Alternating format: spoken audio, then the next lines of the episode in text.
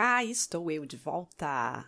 Hoje para falar sobre um tema que tem a ver com o que a gente conversou no primeiro episódio.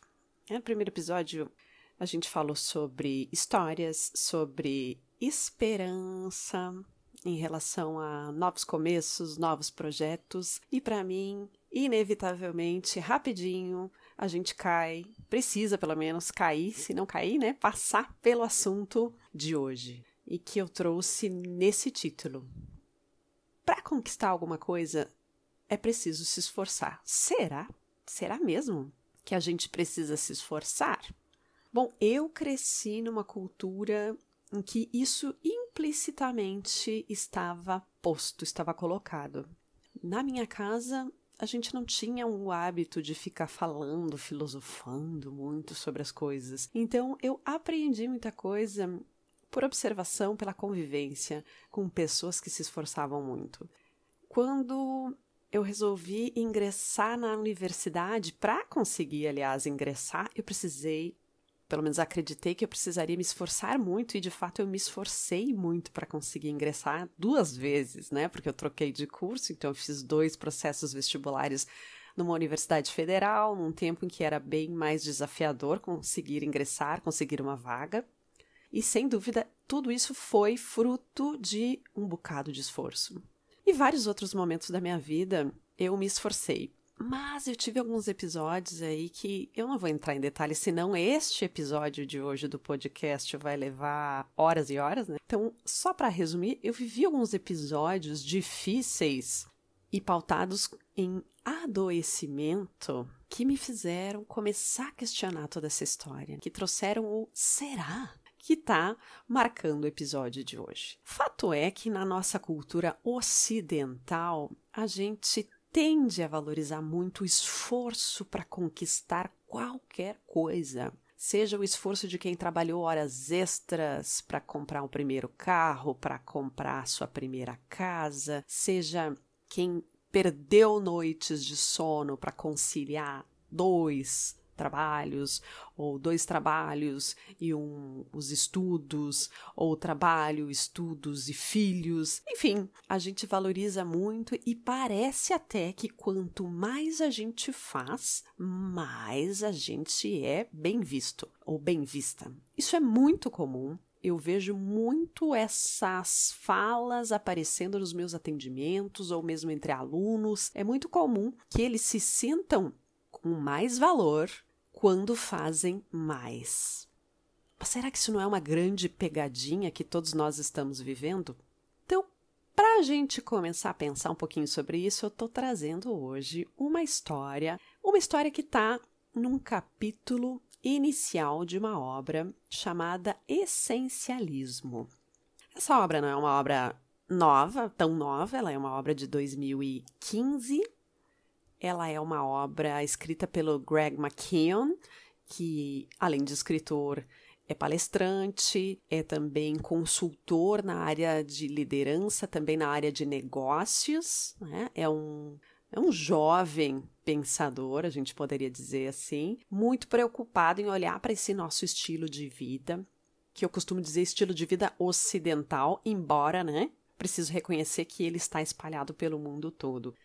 Quando eu falo ocidental, em certa oposição ao oriental, eu quero dizer muito mais de um estilo de vida contemporâneo em relação a um estilo de vida mais antigo ou um estilo de vida que marca povos mais antigos, que marca as antigas tradições de muitos povos no mundo todo. Embora quem me acompanha aqui no podcast sabe que eu falo muito sobre a medicina oriental, especialmente a medicina chinesa, até por conta da minha formação nessa área e do, dos estudos que há muitos anos eu faço com base nas filosofias chinesas.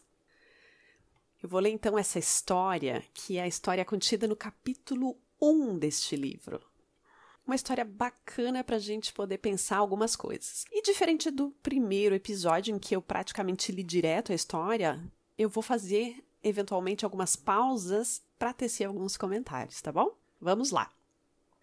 Sam Elliott é um competente executivo do Vale do Silício que se viu sobrecarregado depois que sua empresa foi adquirida por outro grupo maior e mais burocrático. Ele estava decidido a se sair bem em seu novo papel.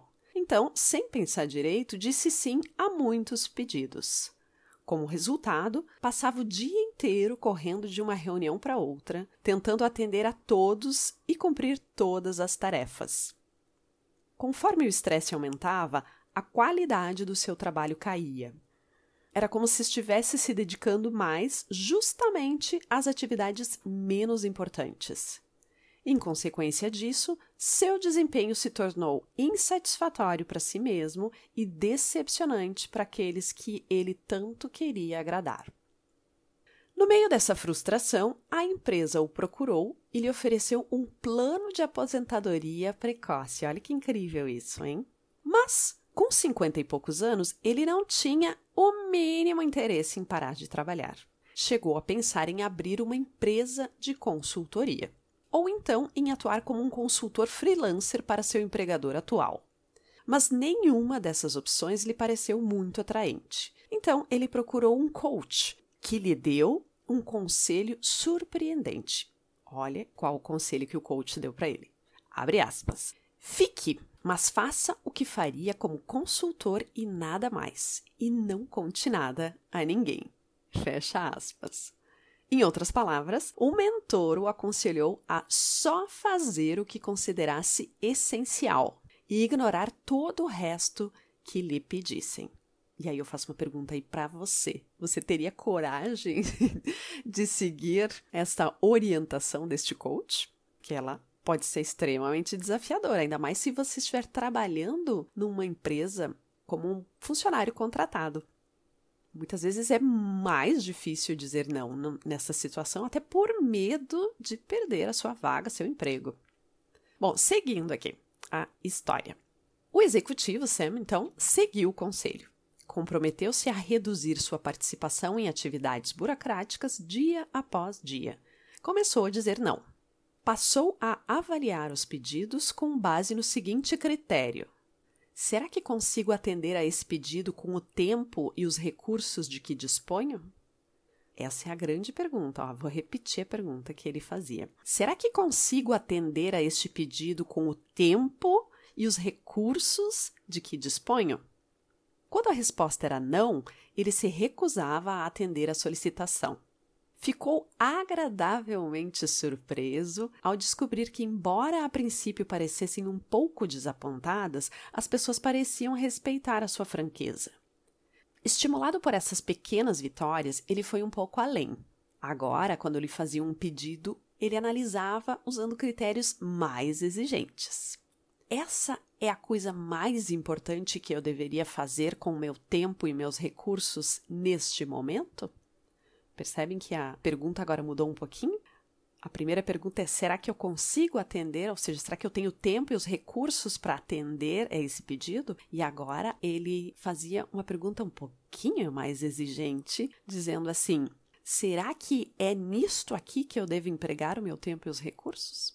Imaginando que a primeira pergunta seja respondida com um sim, ou seja, eu tenho tempo e recursos para atender a este pedido, ele fazia uma pergunta adicional: mas será que é a este pedido que eu devo me dedicar? Seguindo. Se não conseguisse responder sim categoricamente, ele não executava a tarefa. E mais uma vez, para sua imensa satisfação, embora no início ficassem decepcionados, logo os colegas passaram a respeitá-lo mais, e não menos, pela recusa. Por que será? Hum, por que será? Ainda mais encorajado, passou a aplicar esse critério seletivo a tudo, não só a pedidos diretos. Antes, ele sempre se oferecia para realizar apresentações ou tarefas que surgiam de última hora. Agora, dava um jeito de não ser convocado. Costumava ser um dos primeiros a responder a um e-mail com vários copiados. Agora, apenas lia e deixava que os outros tomassem a dianteira. Parou de participar de teleconferências das quais só alguns minutos lhe interessariam. Deixou de comparecer à reunião informativa semanal porque não precisava dos dados que seriam expostos. não ia mais às reuniões se não tivesse alguma contribuição direta para dar. Entendeu que só o fato de ter sido convidado não era razão suficiente para comparecer. A princípio, pareceu uma atitude individualista.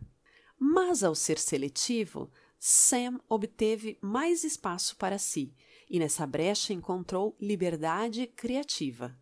Agora ele concentrava seus esforços num projeto de cada vez. Era capaz de planejar meticulosamente. Conseguia prever barreiras e começar a remover obstáculos. Em vez de correr para lá e para cá tentando fazer tudo, finalizava apenas os itens essenciais, a nova dedicação a fazer o que era de fato importante e eliminar todo o resto o fez recuperar a qualidade do seu trabalho. Em vez de avançar apenas um milímetro num milhão de direções, ele começou a dar um imenso impulso rumo à realização do que era realmente vital. Ele continuou assim durante vários meses. Descobriu de imediato que, além de render mais no trabalho, à noite ele ainda tinha mais tempo para aproveitar em casa. Abre aspas. Recuperei a vida familiar. Consigo chegar em casa numa hora decente. Fecha aspas. Hoje, em vez de ser escravo do celular, ele o deixa desligado nas horas vagas. Vai para academia, sai para jantar fora com a mulher. Para sua grande surpresa, a experiência não teve repercussões negativas. Ele não foi punido nem criticado pelo chefe. Os colegas não se ressentiram. Pelo contrário, como Sam ficou apenas com os projetos que eram significativos para ele e realmente úteis para a empresa, eles passaram a respeitar e valorizar o seu trabalho, que voltou a ser recompensador. Sua avaliação de desempenho melhorou muito e ele acabou recebendo um dos maiores bônus de toda a sua carreira. E eu aposto aqui, observação minha, eu aposto que esses colegas, aqueles que tinham suficiente coragem, aqueles colegas também se inspiraram para fazer diferente, ou pelo menos para começar a agir diferente, como Sam começou a fazer. Então aqui a gente tem um exemplo, um exemplo simples, mas incrível do que é essa dá pra gente dizer dessa filosofia, ou desse jeito, prefiro até dizer, né? Desse jeito de viver chamado de essencialismo pelo Greg McKeon. Que nada mais é do que saber reconhecer o que importa ser feito em cada momento e se a gente está em condições de fazer isso em cada momento. Ou como ele vai colocar, né? É esse jeito de de olhar para a vida e tratar de fazer as coisas que importam, as coisas que ele chama as coisas certas, e não simplesmente fazer muito ou fazer mais, como muitas vezes nós supomos que seja o melhor. Pelo contrário, é saber identificar o que precisa ser feito a cada momento.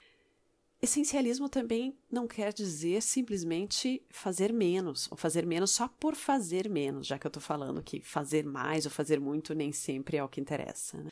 É justamente saber distinguir o que importa e investir nosso tempo, investir a nossa energia nisso que importa, para assim a gente poder contribuir da melhor forma, fazendo só o que importa, ou seja, fazendo só o essencial. E lembrando aqui de uma frase do Bert Hellinger, né, um grande clássico, que o essencial é simples e, em geral, o essencial costuma ser simples. Nós é que complicamos as coisas. Então, esse livro traz essa inspiração que me lembra muito, muito, muito da metáfora da água que os orientais sabiamente utilizam para a gente se inspirar né, enquanto movimento de vida ou enquanto movimento nosso na vida. E aí eu vou lembrar de uma obra, de uma outra obra incrível que se chama A Sabedoria da Natureza, do Roberto Otsu, um brasileiro eh, com raízes orientais, e que traz nessa obra a inspiração para todos nós, para que a gente possa viver mais alinhados e alinhadas às características presentes na natureza. Então, tem uma frase que é uma frase clássica dessa obra que diz que a água vai pelo caminho mais fácil. Então, a metáfora da água, ela é incrível justamente porque a água, ela vai, ela não se pergunta se o caminho é mais longo. Então, a água simplesmente ela vai. Né? Ela não se pergunta se o caminho é mais longo, é o mais curto, é o mais fácil ou é o mais difícil. Ela simplesmente vai. Tem obstáculo? Não tem? Tem pouco? Tem muito? Ela simplesmente vai e, curiosamente, por ir, é que ela costuma encontrar o caminho que é o caminho mais fácil para ela. É incrível. A água, justamente por buscar a afinidade, ela vai dispensar o esforço, ele vai dizer nessa obra, não é? Que a água, ela vai procurar os caminhos mais úmidos, ela vai passar por regiões mais úmidas para conseguir continuar fluindo.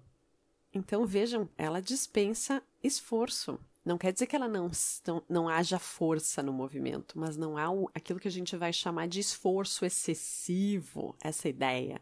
Além disso, às vezes o caminho mais fácil para uma água fluir não necessariamente é o caminho mais curto, pode muitas vezes ser o caminho mais tortuoso, mais longínquo que a gente possa imaginar, mas é o mais fluido, é o mais fácil.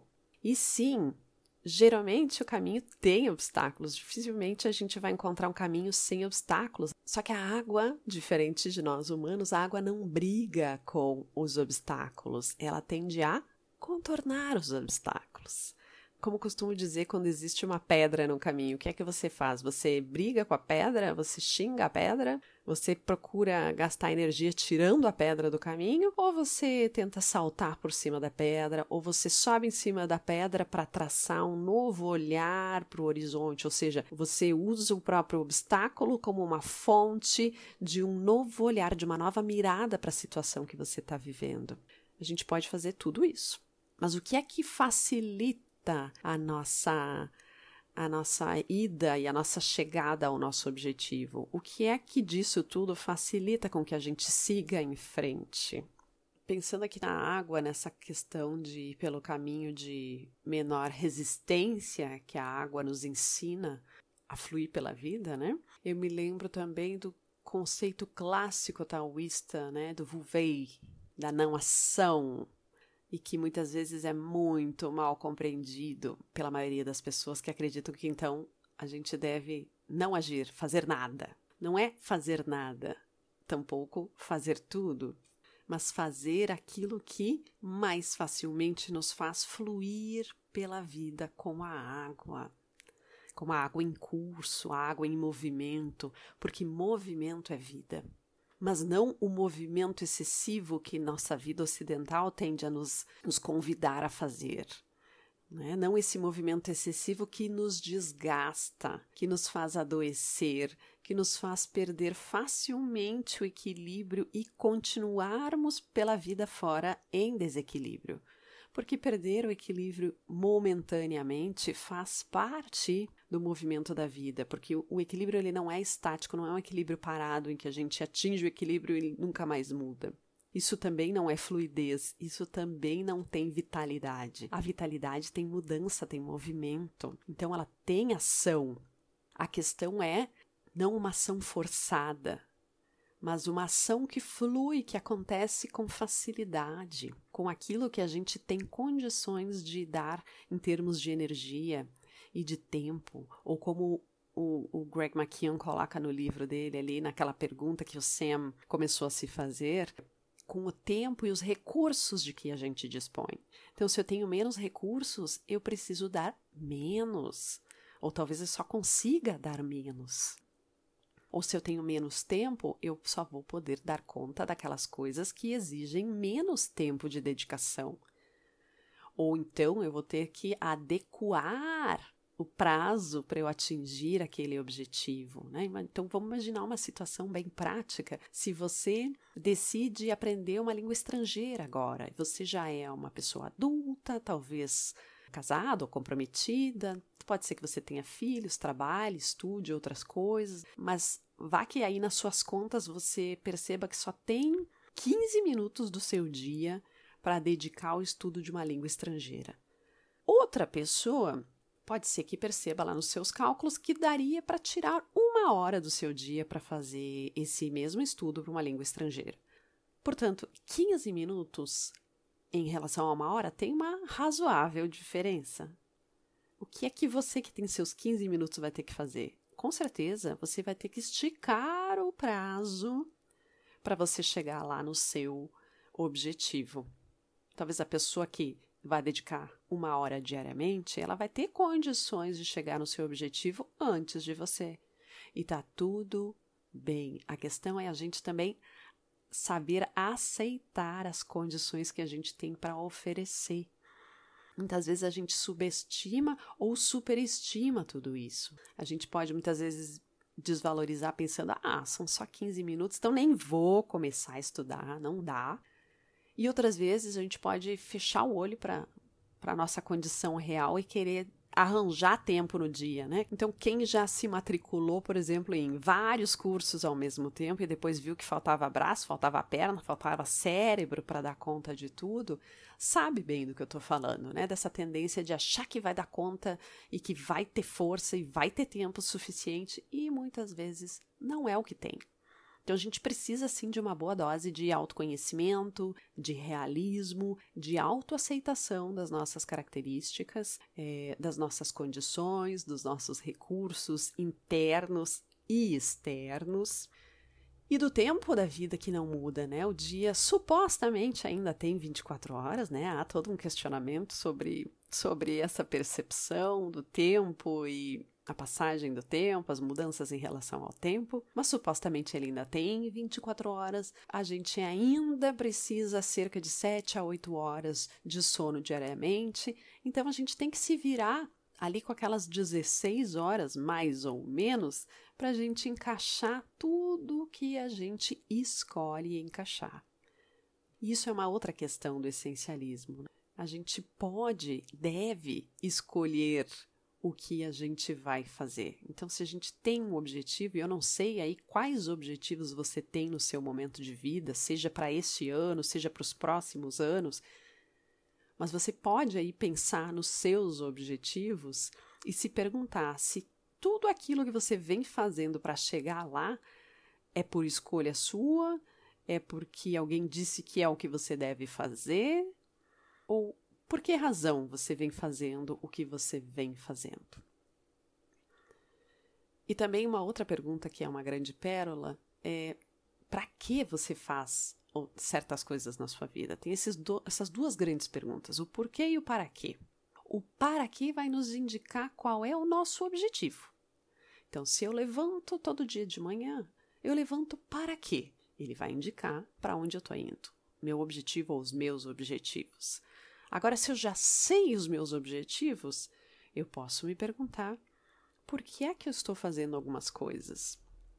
É porque eu acredito mesmo que eu vou chegar lá fazendo essas coisas? É porque eu vi outras pessoas fazendo essas coisas e elas também chegaram nesse objetivo que é igual ou semelhante ao meu?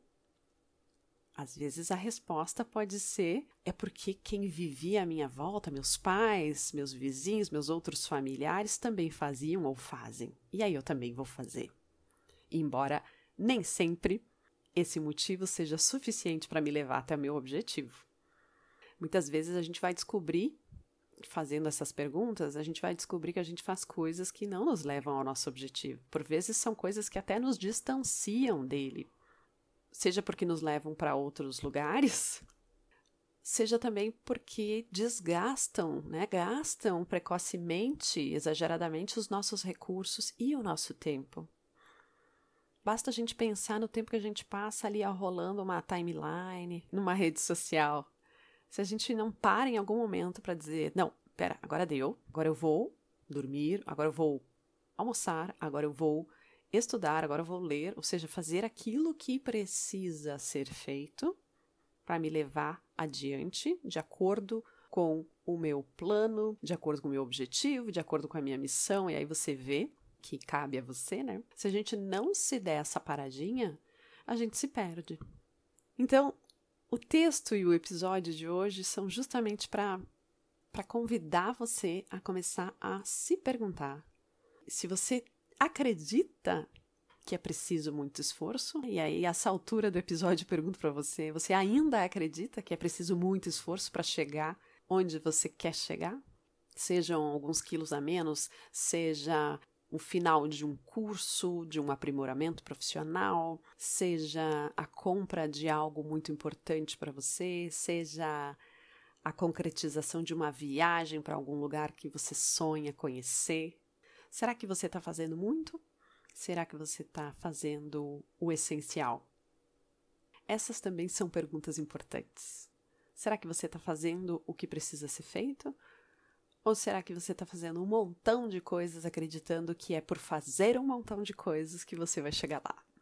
Cuidado, né? Como eu disse, essa é uma pegadinha que muito provavelmente pode fazer você viver o que eu já vivi em outros momentos, mas especialmente no momento marcante da minha vida, em que eu adoeci gravemente e eu quase não cheguei onde eu queria chegar.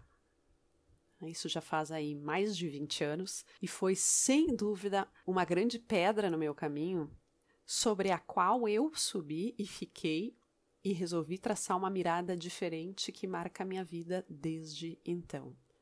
Eu mudei o ritmo da minha vida.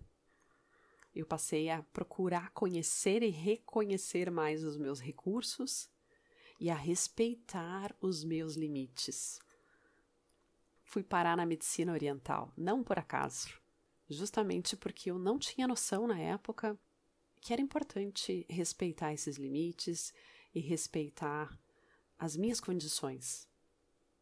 Então, fechando esse episódio de hoje, eu convido você a fazer essas perguntas, a se fazer essas perguntas, examinando se você está fazendo o necessário, ou como Greg McKeown coloca, se você está fazendo as coisas certas, no sentido das coisas necessárias, aquelas que precisam ser feitas para você chegar onde você se determinou a chegar, ou onde você se sente chamado a chegar. Porque tem isso também, né? Quem se orienta a partir mais a partir de uma voz interna, muitas vezes sente o chamado mas isso já é coisa para um outro episódio mais adiante que a gente vai falar sobre isso.